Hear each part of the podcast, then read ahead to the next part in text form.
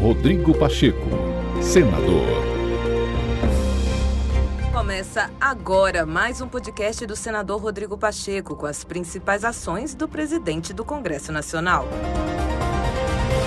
Presidente Rodrigo Pacheco afirmou que o Senado Federal vem colaborando para o andamento das pautas econômicas que tramitam no parlamento, mas ressaltou que a casa vai manter o juízo crítico em relação às matérias apresentadas. Pacheco assegurou que manterá o papel de independência do legislativo, mas lembrou que é fundamental que o enfrentamento da crise econômica seja feito de forma conjunta. O Senado tem um desejo de colaborar com a pauta econômica do Ministério da Economia, obviamente crítico àquilo que entende que não é adequado. Temos uma pretensão, que é a aprovação de uma reforma tributária ampla, através da proposta de emenda à Constituição número 110, relatada pelo senador Roberto Rocha.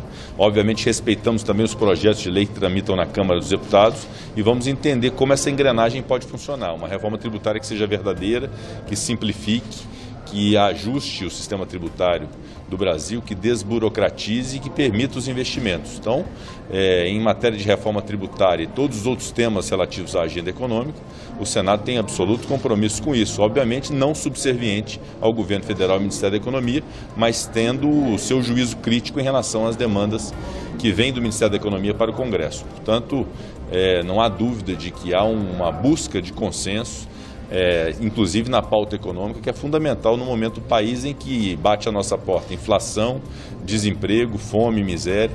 É fundamental que nós estejamos juntos para poder fazer esse enfrentamento conjunto. Rodrigo Pacheco, senador.